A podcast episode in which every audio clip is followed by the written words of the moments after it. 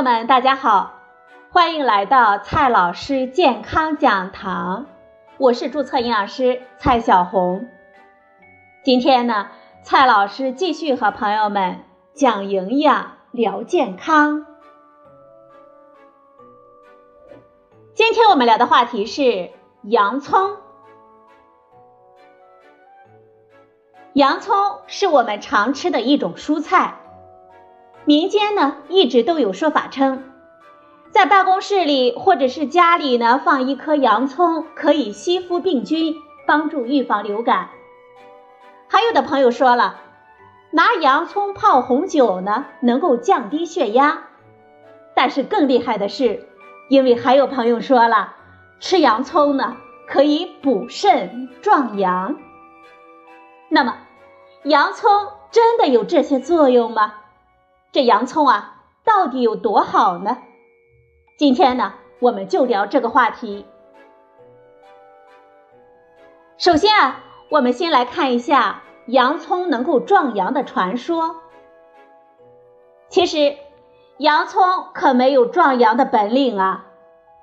之所以说洋葱，主要是说洋葱呢，它是唯一的含有前列腺素的植物，能够保护前列腺。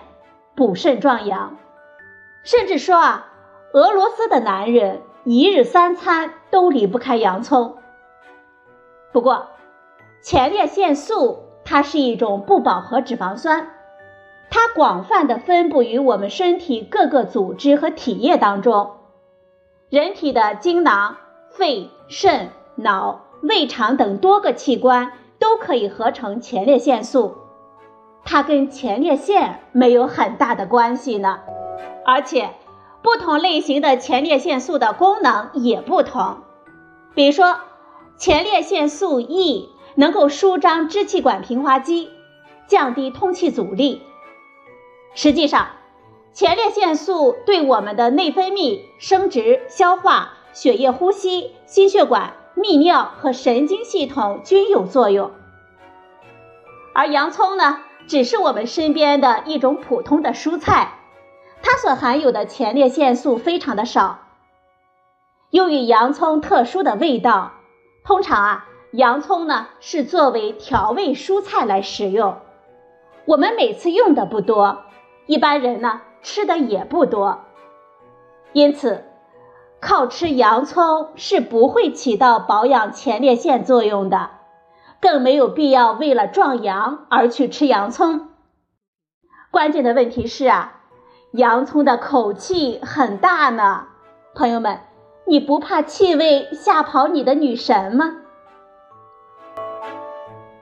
接下来呢，我们再来看一下屋里放洋葱能够预防感冒的传说。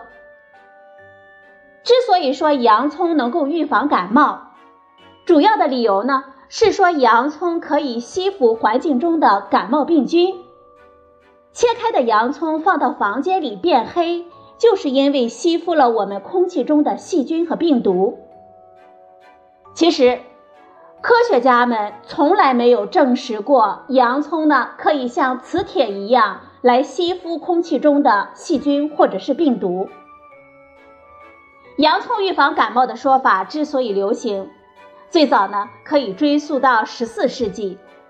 当时呢，黑死病在欧洲肆虐，人们相信在房间中摆放一个洋葱就可以抵御黑死病，因为洋葱可以把空气中的瘟疫带走。主要是因为洋葱能够散发出强烈的气味，能够抵抗瘟疫。后来呢，这个流言一直流传至今。不过，洋葱并不能像磁铁一样来吸附空气中的细菌或者是病毒，而且也没有任何的食物能够主动的来吸附病菌。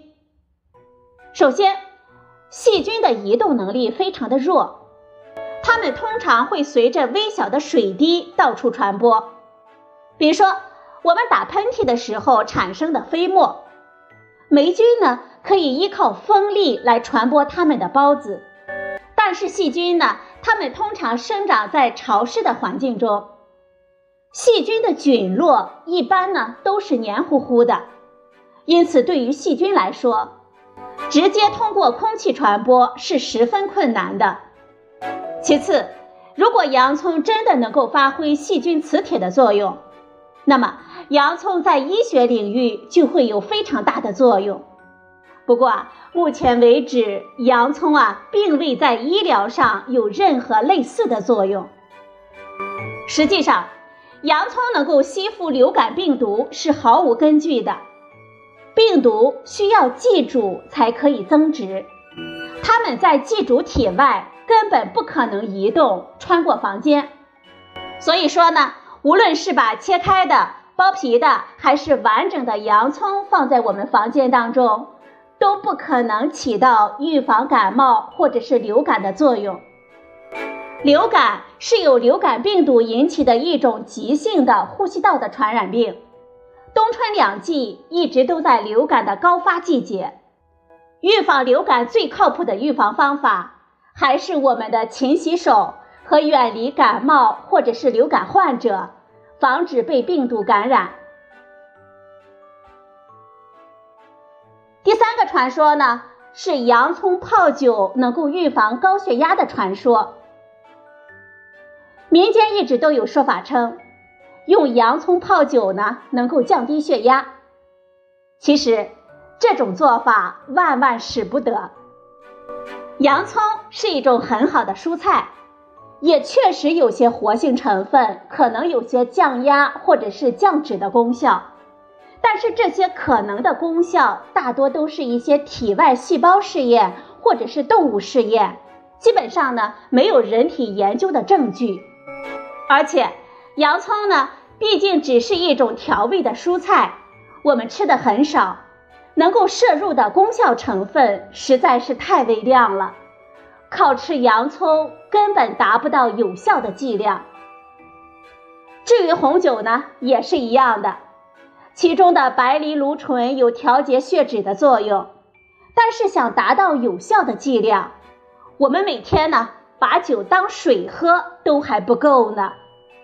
而且长期饮酒还会损伤我们的肝脏，影响血脂，增加多种癌症的风险。酒泡洋葱可以说是杀敌八百，自损一千啊！所以。